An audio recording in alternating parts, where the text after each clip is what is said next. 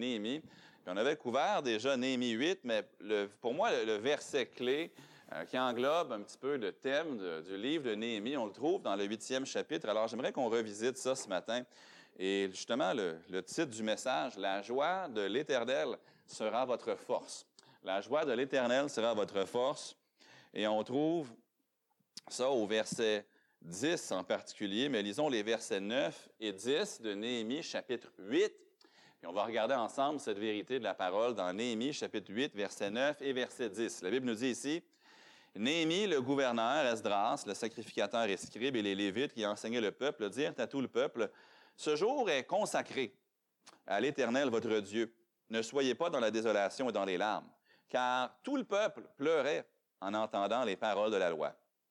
Ils leur dirent, Allez, mangez des viandes grasses et buvez ce qui est doux, et envoyez, des portions à ceux qui n'ont rien de préparé. Car ce jour est consacré à notre Seigneur. Ne vous affligez pas, car la joie de l'Éternel sera votre force. Prions. Père, nous vivons dans un monde où tu nous as placés comme tes ambassadeurs, un monde qui ne connaît pas la joie. Et la raison pourquoi ce monde ne peut connaître la joie, c'est parce qu'il leur manque la source de la joie, car c'est toi la source de la joie. Pourtant, parfois, par nos égarements, par un cœur qui est si prompt à te quitter ou à quitter les passions qui devraient nous animer pour toi. Un cœur qui est si prompt à être distrait, un cœur qui est si prompt à, parfois méditer des choses contraires à toi cette joie, on ne la perçoit pas dans notre vie.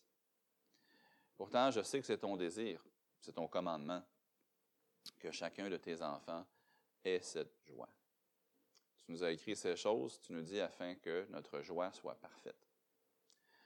Je prie pour ceux qui pourraient être ici ce matin. Je peux, moi, je suis incapable de voir, de lire les cœurs, mais toi, tu vois au cœur de chacun, de chacune. S'il y a quelqu'un ici aujourd'hui qui, être présent, n'a jamais mis sa foi en Jésus-Christ, donc en qui le Saint-Esprit ne réside pas. Je te prie qu'aujourd'hui, ils puissent comprendre ce que Christ a fait pour eux et comprendre, comme le geôlier de Philippe, qu'ils n'ont qu'à croire au nom du Seigneur Jésus-Christ pour être sauvés, d'invoquer le nom du Seigneur pour être sauvés, en croyant du cœur pour parvenir à la justice. Je te prie pour ceux qui sont tes enfants, mais peut-être pour une raison que moi j'ignore, évidemment, mais que toi tu connais, que tu peux leur montrer ne connaissent pas présentement, ne vivent pas dans la joie que tu désires que nous, tes enfants, ayons. Quels que soient les besoins de chacun, je te demande d'être à l'œuvre parmi nous, puis en nous ce matin. Et je te prie aussi que ceux qui, euh, qui voudraient enlever la semence de la parole, c'est-à-dire Satan et ses cohortes, ne soient pas efficaces, que tu puisses les, les lier, les empêcher d'être efficaces ici ce matin et que ce ne soit que le Saint-Esprit qui est libre cours dans nos pensées, dans nos cœurs, dans les prochains instants et que la puissance de ta parole puisse faire la différence dans nos vies ce matin. C'est ce que je prie au nom du Seigneur Jésus-Christ. Amen. La joie, ce n'est pas un produit de vos circonstances. La joie, c'est toujours un produit de la présence du Seigneur. Je ne connais pas les vies de tout le monde ce matin. Il y a des choses sur vous que je connais, des choses sans doute que j'ignore. Je le sais qu'il y a des gens présents ici ce matin que les choses dans votre vie ne vont pas comme vous le voudriez. Cependant, je suis ici ce matin pour vous rappeler que la joie n'est pas un produit de nos circonstances. La joie, elle est un produit de la présence du Seigneur dans nos vies. Même si, et je, moi, je ne le peux pas, mais même si je pouvais changer toutes vos circonstances pour qu'elles soient exactement comme vous les voulez, je n'aurais pas plus la capacité de vous donner la joie. Parce que la joie, ce n'est pas nos circonstances. La joie, c'est la présence du Seigneur dans nos vies. Parfois, on, utilise des expressions qui, on peut parfois substituer pour le mot joie, mais c'est pas la même chose. Des fois, les gens vont dire, ah, je suis vraiment heureux. Si quelqu'un dit être heureux, généralement, ce qu'il veut dire par là, c'est mes circonstances sont agréables je suis heureux. Comment ça va aujourd'hui? Ah, je suis heureux. Ah, ben, généralement, la personne dit, mes circonstances aujourd'hui sont bonnes. Je me sens bien. Je suis pas malade. Les gens autour de moi vont bien. Les, choses sont telles que je les voudrais. Et les circonstances produisent en nous ce sentiment qu'on traduit parfois par l'expression je suis heureux. Mais la Bible ne nous promet pas simplement d'être heureux. La Bible nous promet quelque chose de beaucoup plus profond, plus profond même qu'un autre mot qu'on emploie en français. Des fois, on parle du bonheur. Mais la Bible nous promet quelque chose de plus profond que le bonheur. Elle, nous promet la joie.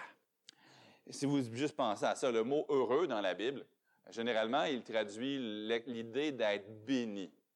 Euh, dans d'autres langues, souvent, là où le, français traduit le mot heureux, eh bien, en anglais, ils vont dire blessed, comme béni.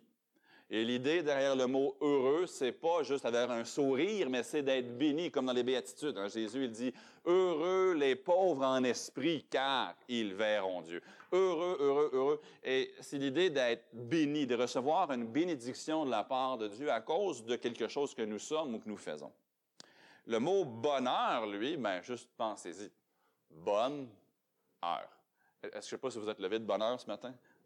J'espère que vous êtes levé avec le bonheur ce matin, mais les deux mots sont forcément reliés. Si on fait, on retourne un peu dans le temps de la langue française, l'idée du bonheur, c'était parce que l'heure que je vis, elle est à mes yeux bonne.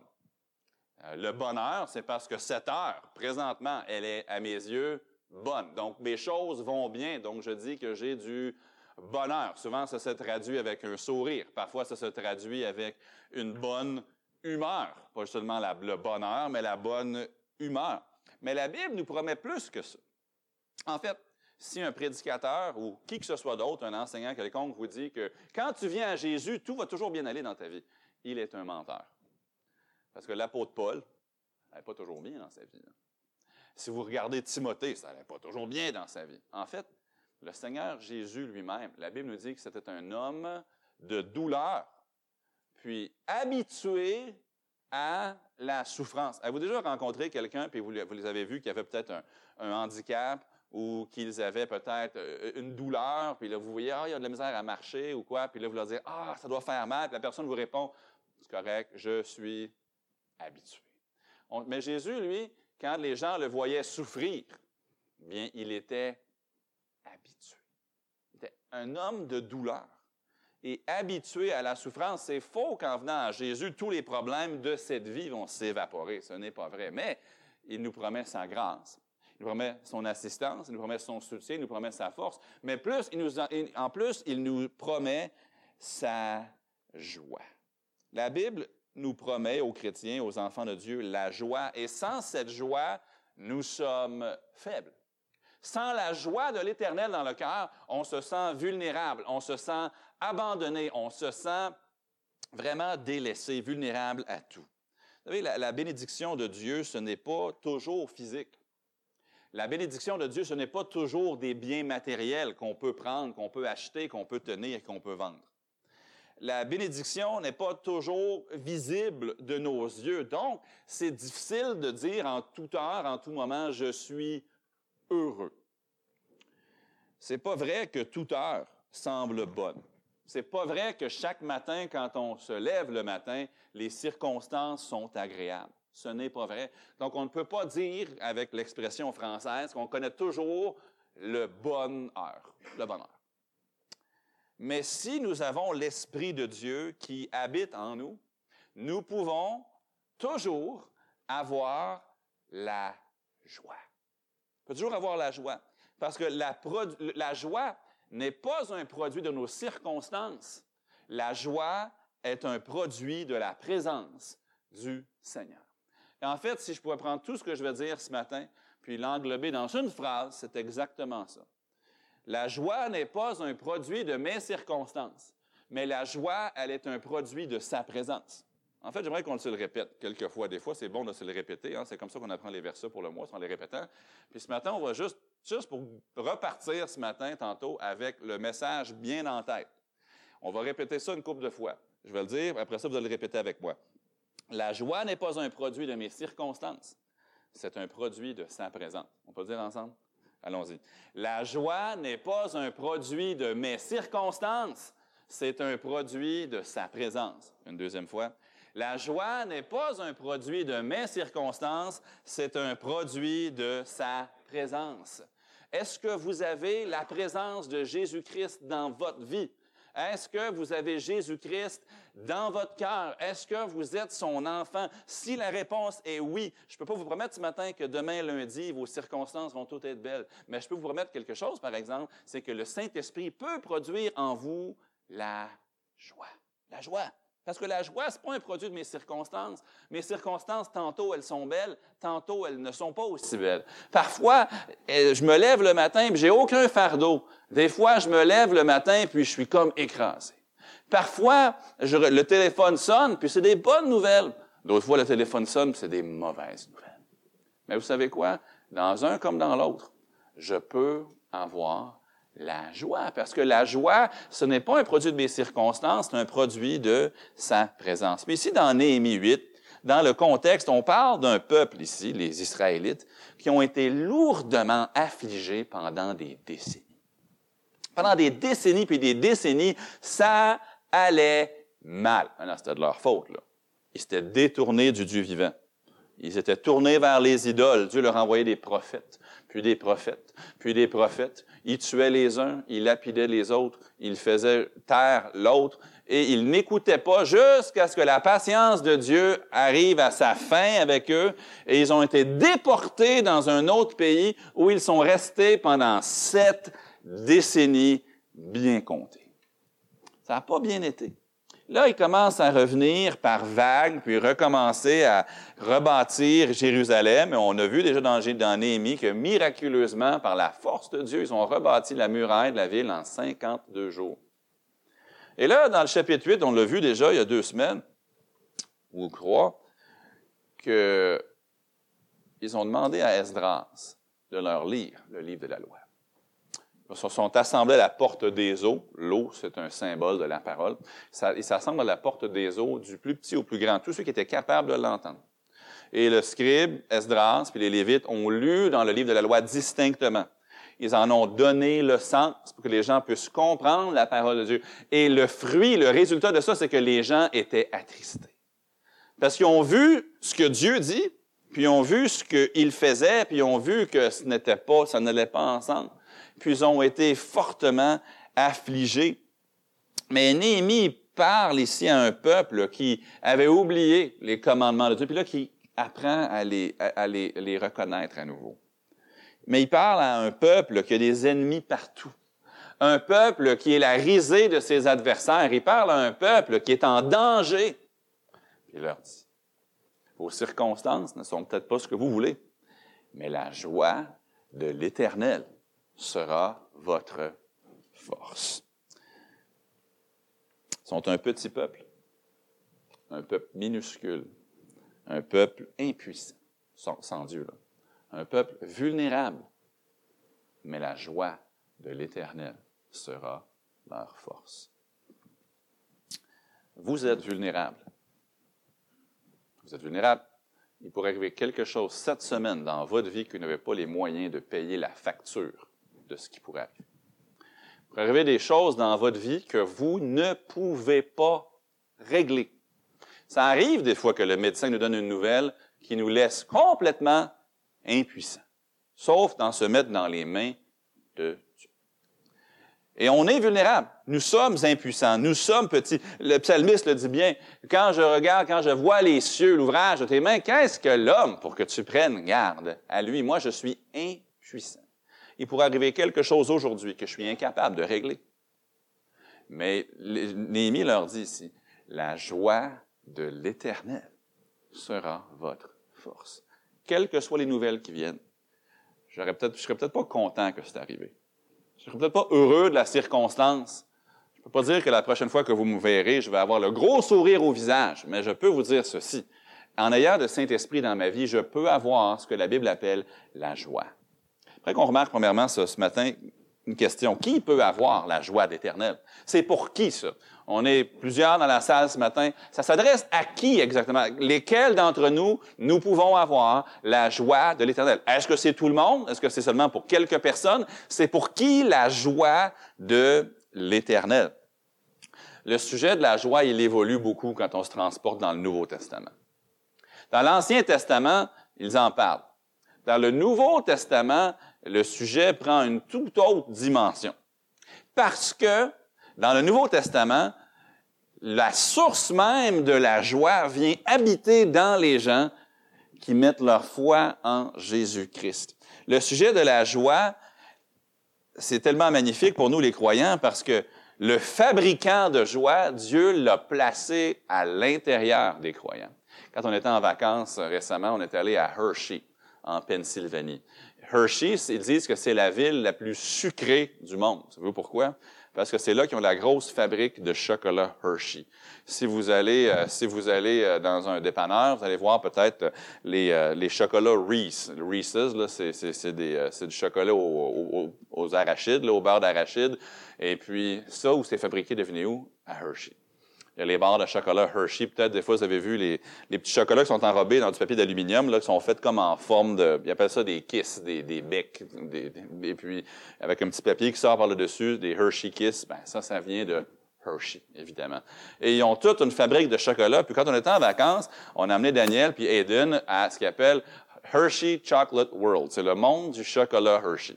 Ça, c'est à la fabrique où ils font le chocolat. Tu rentres là-dedans. Probablement, ils ont même un manège où tu vas t'asseoir, puis là, ils vont te, ils vont te faire passer dans, un, dans des corridors. Tu es assis dans une soucoupe, là, tu vois des animations de comment le chocolat est fait. Puis ça sent le chocolat, puis tu vois étape par étape par étape. Puis ils sont, sont, sont, intelligents, ils savent qu'à la fin de la règle, tous les enfants vont vouloir acheter beaucoup, beaucoup de chocolat, puis ils vont être après leurs parents pour avoir du chocolat même en tant que parent, tu rentres là avec les meilleures intentions du monde. Non, moi, je ne veux pas de chocolat. Bonne chance. Après 15 minutes, là, vous voudriez faire n'importe quoi pour avoir du chocolat. Savez-vous pourquoi? Vous le sentez. Vous le voyez. Vous savez que je suis à la source même du chocolat, j'en veux, et comme de fait, ils sont pas fous. Quand vous sortez, de, quand vous sortez du manège en question, vous savez ce qu'ils font? Ils vous donnent la plus petite palette de chocolat que j'ai vue de ma vie. Là, une dame a vraiment l'air de s'ennuyer, comme ça. Elle a un gros bac avec des petits barres de chocolat. Elle les donne à tout le monde qui débarque du manège. Savez-vous pourquoi? Parce qu'elle sait que si tu en goûtes un tout petit peu, Savez-vous, savez le manège, il débouche où? Il débouche dans le magasin, comme de fait. Tu sors du manège avec ta petite palette de chocolat qui n'est qu'un exercice de frustration. parce que là, ça fait des minutes que tu sens l'odeur du chocolat, que tu veux du chocolat. Là, il t'en donne juste un tout petit avant-goût, puis tu sors, là, puis il y a du chocolat partout disponible pour tout le monde. Vous savez ce qu'ils font? Ils vous amènent à la source, ils vous en donnent un tout petit avant-goût, puis là, ils disent, tiens, garde-toi, achète-en, mange-en, et par la grâce de Dieu, j'ai résisté. Je n'en ai pas mangé, alors je, ben, je n'ai pas acheté. Le reste de ma famille, je ne dirais pas si on a mangé ou non, mais j'ai réussi à résister. Mais vous savez, il y a quelque chose de beaucoup plus beau que la fabrique de chocolat. Autant ça peut être excitant pour des enfants, j'ai quelque chose en moi qui est encore beaucoup plus beau, c'est le fabricant même de la joie. De la joie. Puis une fois que tu as goûté la joie de l'Éternel, tu ne veux plus t'en passer. Parce que ça goûte pareil dans les bons jours comme dans les mauvais jours. C'est là et c'est toujours disponible. Bien plus qu'une usine de chocolat, j'ai en moi le fabricant de la joie. Puis quand je suis sauvé, je deviens le lieu de résidence du manufacturier même de la joie. Dans Jean 17, 13, écoutez bien ce que Jésus dit dans Jean 17, 13. Il dit, et maintenant, je vais à toi. Donc, il parle au Père. Et je dis ces choses dans le monde, afin qu'ils aient en eux. Il y a quoi en eux? Ma joie. Parfaite. Le désir de Jésus pour ta vie, c'est que tu aies en toi la joie. Tu peux avoir en toi la joie. Jésus il a quitté ce monde en partie pour que nous puissions avoir en nous sa joie Et cette joie parfaite, elle est venue parce qu'il est monté au Père. Puis ailleurs, Jésus nous explique qu'il devait quitter ce monde pour retourner au Père afin qu'il puisse nous envoyer le Saint-Esprit, le consolateur. Ce que je cherche à faire ressortir, c'est que la venue du Saint-Esprit qui habite en nous, c'était aussi la, venue de la source de la joie que Dieu veut que nous ayons Jésus a quitté ce monde pour que tu puisses avoir en toi la joie parfaite. Jésus dit dans Jean 16, 7, il dit, Je vous dis en vérité, il vous est avantageux que je m'en aille.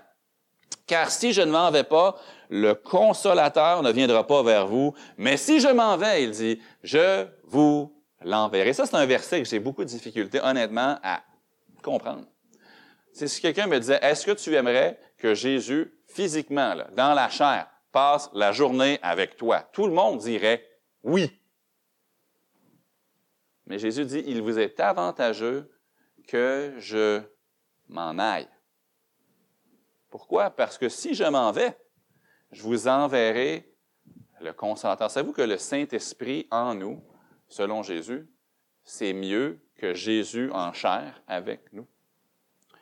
Parce qu'il nous dit, il va habiter en nous, puis il va produire, entre autres choses, sa joie parfaite.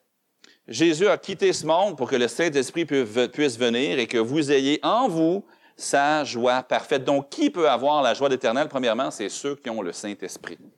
Ceux qui ont en eux le Saint-Esprit. Mais ce n'est pas tout le monde qui a le Saint-Esprit. En fait, je vous dirais que la majorité de l'humanité n'a pas en eux le Saint-Esprit quand l'apôtre Paul écrit aux Corinthiens, puis il dit, ne savez-vous pas que votre corps est le temple du Saint-Esprit qui est en vous? À qui il parle? Il parle à des gens qui ont mis leur confiance, leur foi en Jésus-Christ comme sauveur. Et il y a des gens ici ce matin qui ont le Saint-Esprit en eux, possiblement des gens qui n'ont pas le Saint-Esprit. Vous n'avez pas le Saint-Esprit si vous n'avez jamais demandé à Jésus-Christ de pardonner vos péchés vous n'avez jamais demandé à Jésus-Christ d'effacer vos péchés par son sang qu'il a versé, si vous n'avez jamais mis votre confiance, votre foi en lui seul pour le salut, c'est là, c'est là qu'on reçoit le Saint-Esprit, quand on est sauvé, quand on est né de nouveau. Vous savez, la joie, ce n'est pas un produit de vos circonstances. La joie, c'est un produit de sa présence dans votre vie, en vous. Et le jour où le Saint-Esprit vient résider en vous, au moment de votre salut, au moment où vous êtes né de nouveau, au moment où vous devenez un enfant de Dieu, au moment où vous demandez à Christ de vous sauver, pas votre religion, pas vos efforts, pas votre bonne personne, non, que vous demandez à Christ de vous sauver par sa grâce. À ce moment-là, vous avez en vous l'usine de la joie l'usine de la joie. Mais c'est qui donc qui peut avoir la joie de l'Éternel? Ceux qui ont le Saint-Esprit, j'aimerais préciser, tous ceux qui ont le Saint-Esprit. Peut-être que vous êtes un chrétien ici ce matin, vous êtes sauvé pour vous dites, moi là, mes circonstances sont affreuses. Moi, mes circonstances sont abominables. Moi, mes circonstances, il n'y a rien de bon. La Bible nous enseigne que tous ceux qui ont le Saint-Esprit peuvent avoir la joie. Vous avez pris les notes qui était dans le bulletin en entrant, le verset est copié pour vous. Sinon, cherchez Galates chapitre 5 et le verset 22. Dans Galates 5, 22, on découvre ce que le Saint-Esprit doit faire dans une vie, dans la vie d'un chrétien. Dans Galates 5, 22, on trouve un verset où on trouve le fruit de l'Esprit, ou le produit de l'Esprit dans notre vie. Puis dans Galates 5, 22, c'est un verset qui s'adresse à tout croyant. Voici ce que le Saint-Esprit devrait faire dans ta vie, dans ma vie. Galates 5, 22, il nous dit, mais le fruit de l'esprit, c'est l'amour. La deuxième chose, c'est la joie. Si tu as le Saint-Esprit, tu peux avoir et tu devrais avoir la joie parce que tu es dans l'usine de la joie. Le fabricant de la joie, il habite en toi, le Saint-Esprit. Le fruit de l'Esprit, c'est l'amour, ensuite la joie. Hier matin, on était avec ma belle-maman, puis on est allé au marché Jean Talon à Montréal. Mélissa aime beaucoup le marché Jean Talon. Ma belle-mère également est allée faire le tour du marché Jean Talon. Puis on a acheté certaines choses. Euh, on rencontre les fermiers, on leur parle. On a acheté du blé d'Inde ou du maïs. On a acheté différentes choses. Mais vous savez, c'est très rare que je vais aller voir un fermier, un agriculteur, puis je vais lui poser des questions sur l'origine des choses qu'il me vend. Je le sais d'où ça vient. Maintenant, je ne sais pas de quel village ça vient. Des fois, on peut se poser la question, est-ce que ça vient du Québec ou de l'Ontario, des États-Unis, ça vient de où? Mais si je lui pose une, mettons qu'il y avait euh, un panier de pommes, est-ce que vous iriez voir l'agriculteur vous dire, tes pommes, là, où est-ce qu'ils ont poussé? Il va vous répondre, dans un arbre, non, n'est-ce pas? Des pommes, ça pousse dans un pommier. Si vous dites, tes pommes, là, ils ont-tu euh, poussé dans la terre? Il va vous regarder bizarre. Parce qu'on sait tous que le fruit qu'on appelle la pomme, ça vient du pommier. Si vous voyez quelqu'un qui vend, je ne sais pas moi, des bleuets, Vous savez que des bleuets, ça ne pousse pas dans les arbres. Ça pousse sur un petit arbuste qu'on appelle un bleuetier. Donc, les bleuets, on sait où ça pousse. Si quelqu'un vend des carottes, vous savez où ça pousse des carottes? Ça pousse dans la terre. Allez pas voir, allez pas au marché Jean Talon demander au fermier si ces carottes ils poussent dans des arbres. Il va vous regarder drôle. Parce qu'on sait où ça pousse des carottes. Ça pousse dans la terre. Mais savez-vous, ça pousse où le Saint, euh, la joie? Ça pousse dans le cœur qui a le Saint-Esprit. Vous pouvez chercher ailleurs si vous voulez vous pouvez marcher dans tous les vergers du monde. regardez les arbres, regardez en haut, vous ne trouverez jamais de carottes. Vous savez pourquoi? Parce que c'est pas là que ça pousse, les carottes. Si vous voulez des patates, ça ne pousse pas dans les arbres. L'argent non plus, en passant, ne pousse pas dans les arbres. Ça, c'est un autre sujet. Je sais que ça vous patrottait par la tête. Je le sais que pendant que je le disais. Ça ne pousse pas dans les arbres. Ça pousse à l'endroit que Dieu a choisi que ça allait pousser. la joie, ça pousse aussi à l'endroit que Dieu a choisi que ça allait pousser. Le fruit de L'esprit, le fruit du pommier, c'est la pomme. Profond ce matin, je vous vraiment profond. Le fruit du bleuetier, ce sont les bleuets. Le fruit de l'esprit, c'est l'amour, la joie. Ne cherchez pas de joie ailleurs que dans l'esprit. C'est là que ça pousse. Ça pousse là. Pour avoir la joie, ça te prend l'esprit. Le fruit de l'esprit, c'est l'amour, la joie, la paix et autre chose. Mais si vous n'avez pas le Saint-Esprit ce matin, en vous, vous ne pouvez pas avoir la joie que Dieu donne, pas plus qu'on peut faire pousser des pommes dans la terre ou qu'on peut faire pousser des carottes dans les arbres. Si vous n'avez pas le Saint-Esprit en vous, vous ne pouvez avoir la joie que Dieu promet. Ah, peut-être aurez-vous de belles circonstances. Peut-être pourrez-vous sourire. Peut-être qu'il y a des choses qui vont vous faire rire. Peut-être qu'il y a des choses qui vont vous donner un plaisir ou un bonheur, dans un sens. Vous n'aurez jamais la fontaine de joie que Dieu promet sans avoir le Saint-Esprit. Dans Romains 8, 9, la Bible nous dit, Pour vous, vous ne vivez pas selon la chair, mais selon l'Esprit. Si, du moins, l'Esprit de Dieu habite en vous, si quelqu'un n'a pas l'Esprit de Christ, il ne lui appartient pas. Si vous n'avez pas le Saint-Esprit, c'est parce que vous n'êtes pas un enfant de Dieu. C'est parce que vous n'êtes pas sauvé. Vous n'êtes pas en route vers le ciel. Cependant, si vous avez le Saint-Esprit, c'est parce que vous êtes un enfant de Dieu. Vous êtes sauvé et vous avez en vous la fontaine, la source, l'arbre de la joie. J'aimerais remarquer aussi non seulement que c'est ceux qui ont le Saint-Esprit et tous ceux qui ont le Saint-Esprit qui peuvent avoir la joie de l'Éternel, mais c'est tous ceux qui ont le Saint-Esprit en tout temps. En tout temps. Si vous avez le Saint-Esprit, non seulement vous pouvez avoir la joie, vous pouvez l'avoir en toutes circonstances, quelles qu'elles soient. On lisait tantôt dans Actes chapitre 16 ensemble. Paul et Silas, à minuit, dans une prison, une fois par mois, j'ai l'occasion de travailler dans une prison. Vous savez, dans la prison, là-bas, ils ont beaucoup de confort. Il y a de l'eau, il y a de l'eau courante, il y a de l'électricité, il y a du chauffage. Pas parfait, là. C'est une prison, on s'entend. Moi, j'y vais un jeudi par mois pour travailler auprès des détenus. Mais, vous savez, une prison romaine, c'était pas ça. Je ne sais pas que la prison où je vais, c'est joli, là. Je voudrais pas habiter de plus.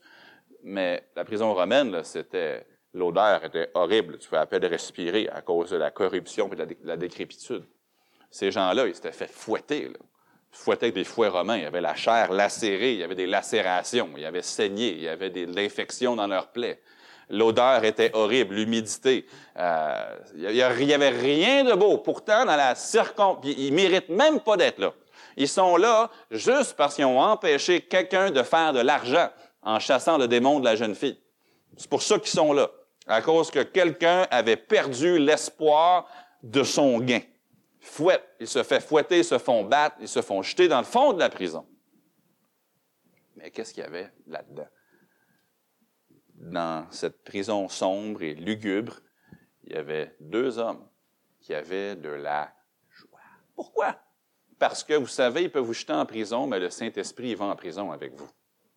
Ils peuvent vous mettre dans des mauvaises circonstances, mais le Saint-Esprit, il entre dans ces mauvaises circonstances avec vous. Et partout où tu vas, enfant de Dieu, tu as en toi la source de la joie qui est le Saint-Esprit. Non seulement le Saint-Esprit produit la joie, mais c'est un fruit qui pousse en toute saison. Dans 1 Thessaloniciens chapitre 5, le verset 16, Paul dit, Soyez toujours joyeux. Savez-vous que vous pouvez aller dans un verger, mettons, allons à, un petit peu plus loin que où Foncier habite, à Deux-Montagnes, on continue vers Oka, il va y avoir beaucoup de vergers, des beaux vergers avec des pommiers. Mais si vous allez là en février, savez-vous qu'il n'y a pas de pommes sur les arbres? Il y en a à l'automne, septembre, ça va être bon, mais après, rendu, après Noël, n'allez pas, euh, pas à un verger pour leur dire, j'aimerais venir cueillir des pommes, ils vont dire, mon ami, tu es quelques mois en retard. Là. Tu dois y aller quand c'est la saison des pommes.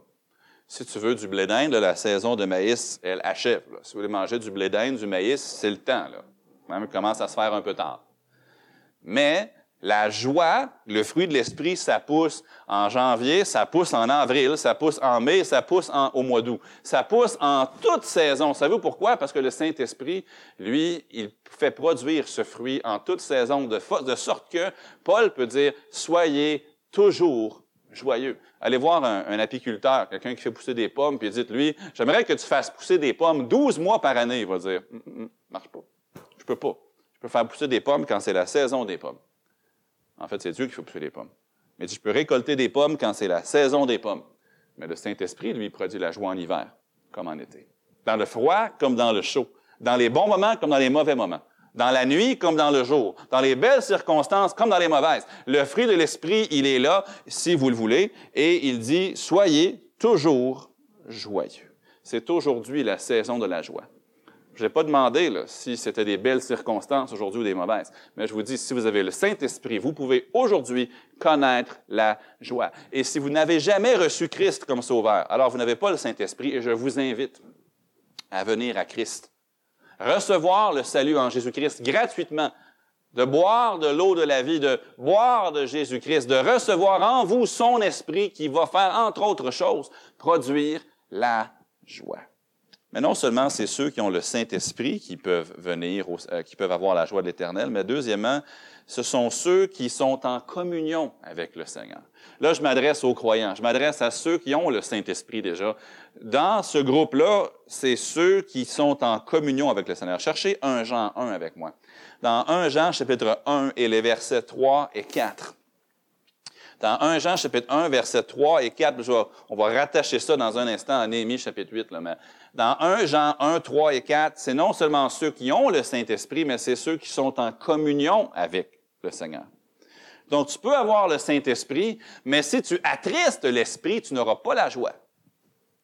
Tu peux avoir le Saint-Esprit, mais si tu éteins l'Esprit, tu n'auras pas la joie. Si tu te bats contre l'Esprit, si tu repousses ce qu'il te dit. Tu n'auras pas la joie. Dans 1 Jean 1, 3 et 4, ça dit, ce que nous avons vu et entendu, nous vous l'annonçons. À vous aussi, afin que vous aussi, vous soyez en communion avec nous. Or, notre communion est avec le Père et avec son Fils Jésus-Christ. Et nous écrivons ces choses afin que notre joie soit parfaite. Tu veux avoir une joie parfaite, il faut que tu sois en communion avec Dieu. Tu peux avoir en toi le Saint-Esprit, mais ne pas être en communion avec lui. D'être égaré de lui, de pas, tu, ne perds pas ton salut, ça c'est pas de ça que je parle. Mais un peu comme le fils prodigue, tu peux lui avoir tourné le dos. La Bible parle d'attrister l'esprit, de mentir au Saint-Esprit, de, s'opposer à l'Esprit. Différentes expressions que la Bible emploie qui décrivent des gens qui vivent dans la désobéissance à Dieu. Des gens que Dieu dit ça, puis ils font le contraire. Un exemple dans l'Ancien Testament, pas dans le Nouveau, mais va penser à Jonas. Jonas, c'est un prophète de l'Éternel. Qu'est-ce qu'il a fait, Jonas? Dieu lui dit, va à Ninive, la grande prêche. Il dit, jamais. Il s'en va à Tarse, Tel Aviv aujourd'hui, Jopé, juste à côté de Tel Aviv. Il s'en va à Jopé, pardon, puis il trouve un navire qui s'en va à Tarse. Dans l'autre sens, il dit, moi, je veux pas aller à Ninive, moi, je vais prendre le bateau sur la Méditerranée, puis je vais m'en aller dans l'autre sens. Mais savez-vous, ça n'a pas bien tourné pour Jonas. Il n'y a pas eu de joie là-dedans. Quand tu t'éloignes de Dieu, que tu fais le contraire, que tu lui résistes, tu n'auras pas la joie que Dieu si ce matin vous êtes ici, vous êtes un enfant de Dieu, vous êtes sauvé, vous n'avez pas de joie, ne regardez pas vos circonstances. Le problème, il n'est pas là. Le problème, il est dans votre relation avec Dieu. Il y a quelque chose dans votre vie qui lui déplaît. Il y a quelque chose dans votre vie qu'il vous a dit de ne pas penser, de ne pas méditer, de ne pas dire, de ne pas quelque chose. Et vous le faites quand même. Et c'est là la fuite qui laisse sortir la joie. Je n'ai pas dit que vos circonstances vont être belles, je n'ai pas dit que vos circonstances vont être faciles. De toute façon, la joie, ça ne vient pas de nos circonstances, ça vient de sa présence, ça vient du fait que le Saint-Esprit habite en nous. Mais il faut avoir le Saint-Esprit, puis il faut être en communion avec lui. C'est justement le grand enseignement, je pense, de Néhémie chapitre 8. On a ici un, groupe de gens qui sont affligés. Ils sont affligés parce qu'ils ont entendu la parole sont affligés parce qu'ils ont remarqué à la lumière de la parole qu'ils n'ont pas accompli ce que Dieu leur demandait. Et ils se sont repentis. Et cette repentance-là, une fois perçue par Néhémie, Esdras, il leur dit, Waouh, vous avez vu ce que Dieu a dit. Votre désir, c'est d'être en règle avec lui. Donc, la joie de l'Éternel sera votre force. Il y a deux sortes de personnes qui n'ont pas la joie de l'Esprit. Ceux qui n'ont pas l'Esprit et ceux qui n'écoutent pas l'Esprit. Mais ceux qui ont l'Esprit et qui marchent selon l'Esprit ont le fruit de l'Esprit qui est, entre autres choses, la joie. Mais la présence du Saint-Esprit, c'est la fontaine, la source de la véritable joie. Mais ceux qui vivent en opposition au Saint-Esprit qui est en eux se détachent de la joie que le Seigneur veut leur donner. Très rapidement, j'aimerais qu'on regarde comment avoir la joie de l'Éternel. Je pense qu'on l'a déjà couvert, mais on va le ressasser un petit peu. Comment avoir la joie de l'Éternel? Ben, je me répète, le préalable, c'est d'avoir l'Esprit. C'est quand le jour où vous avez reçu l'Esprit. C'est le même jour, le même moment, vous avez mis votre foi en Christ comme sauveur. Vous avez été scellé, la Bible nous dit, du Saint-Esprit qui a été promis à ce moment-là. C'est quand vous êtes venu à Christ, que vous êtes passé de la mort à la vie, que vous êtes né de nouveau? C'est quand ce moment-là, c'est là que vous recevez le Saint-Esprit. Mais vous savez, la, Bible, elle contient plusieurs paradoxes, des choses qui peuvent sembler contradictoires, mais qui ne le sont pas. La Bible nous enseigne dans Philippiens 2 que le chemin vers le haut, c'est en allant vers le bas. Ça peut sembler étrange, mais c'est ce que la Bible nous enseigne. Si tu veux être heureux, abaisse-toi. Si tu veux que le Seigneur t'élève, abaisse-toi. Si tu veux que le Seigneur t'élève, tu dois t'humilier. La Bible nous dit dans Acte 20, 35 que c'est en donnant qu'on reçoit. La Bible nous dit dans Romains 6, 18 qu'on est libre quand on devient esclave de Christ. La Bible nous dit dans Jean 12, 24 que la vie, ça vient par la mort. On vit quand on meurt. Si un, grain de blé ne tombe qui tombe ne meurt, s'il ne tombe pas en terre et ne meurt, il reste seul. La vie, elle vient quand on meurt. Dans Matthieu 18, verset 39, la Bible dit qu'on trouve quand on perd. Ça nous dit, celui qui perdra sa vie pour Christ la trouvera.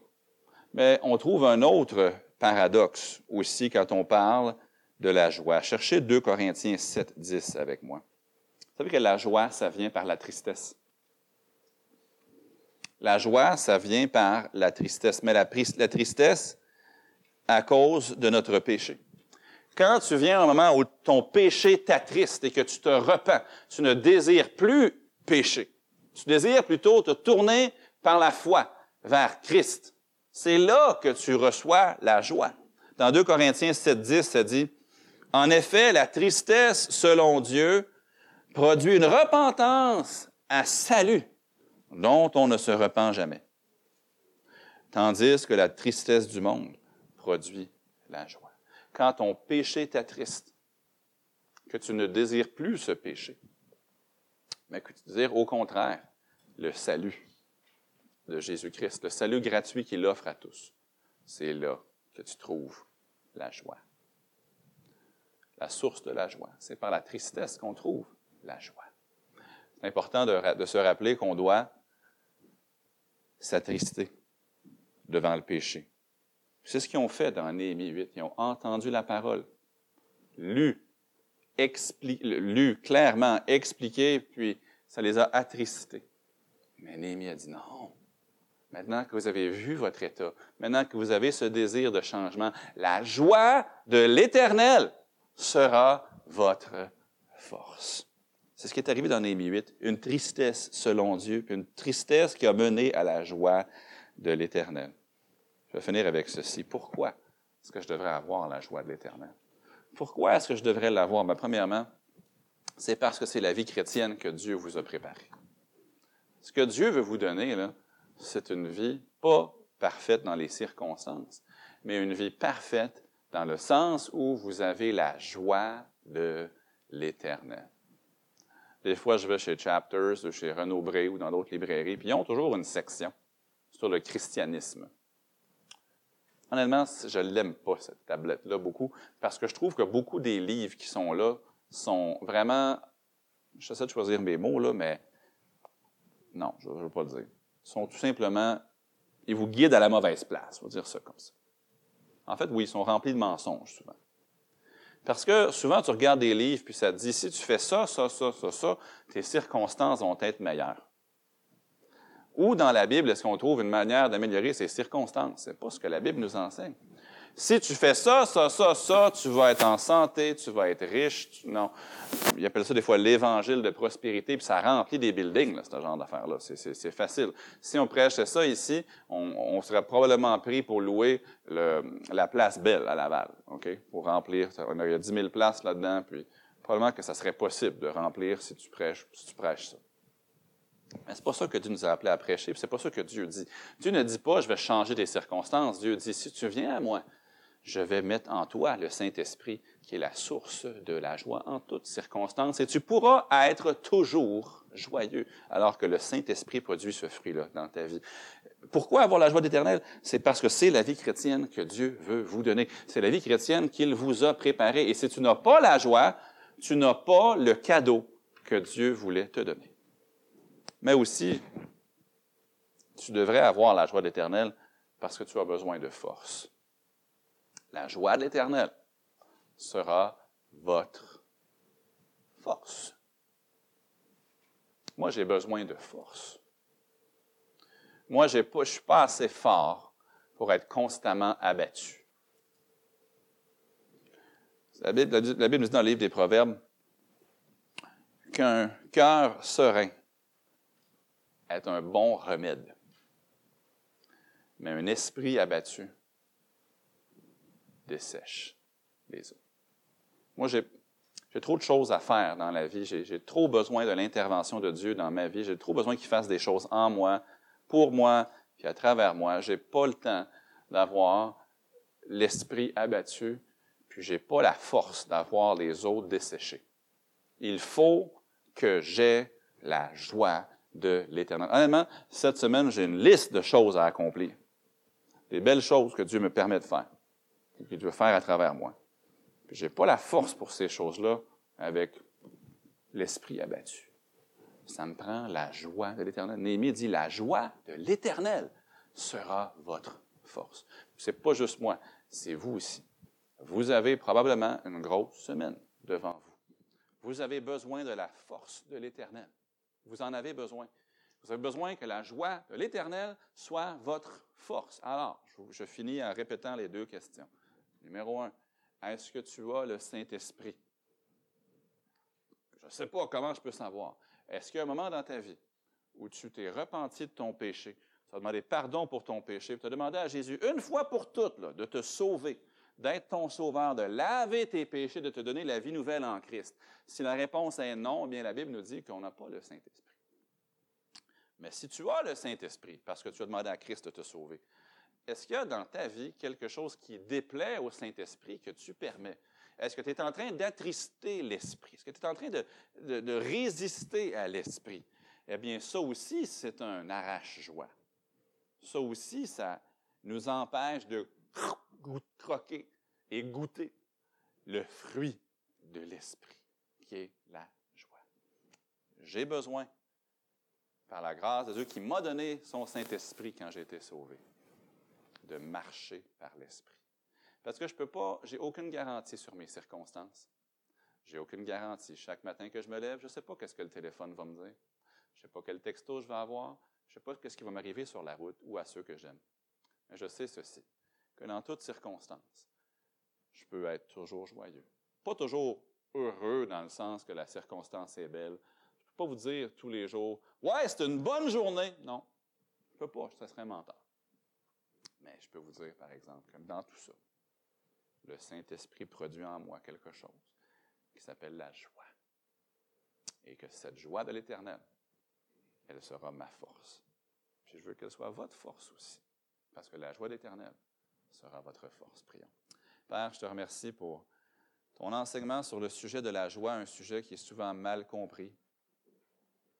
Et on pense à tort qu'on va s'en porter mieux si seulement nos circonstances pouvaient être renversées. Et dans ta grâce, parfois elles le sont, renversées nos circonstances. Et parfois tu viens à notre secours de façon très, très physique, très, très tangible.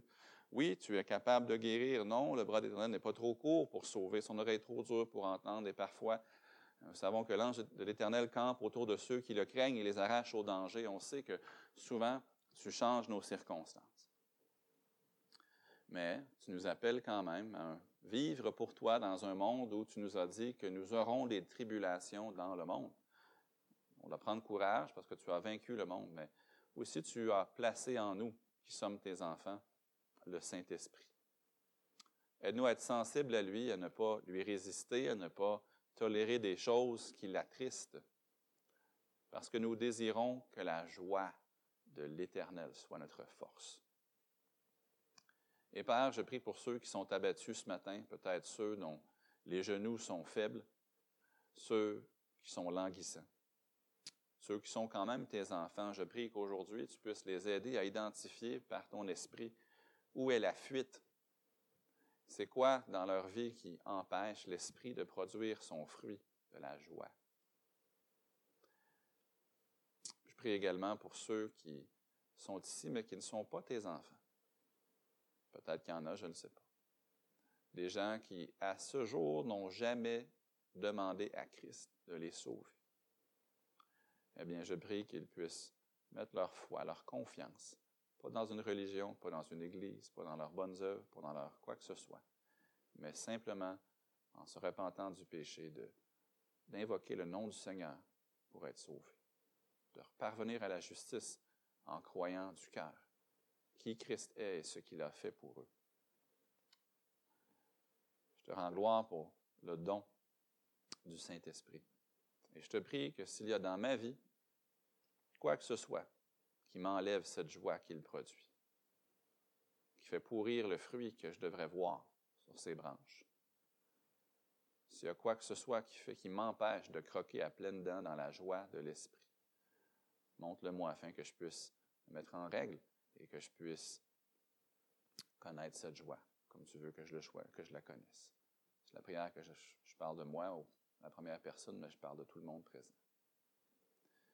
Et Père, je te remercie aussi pour ce que tu fais dans nos vies. Je te remercie pour ton intervention jour par jour, ta grâce à l'œuvre.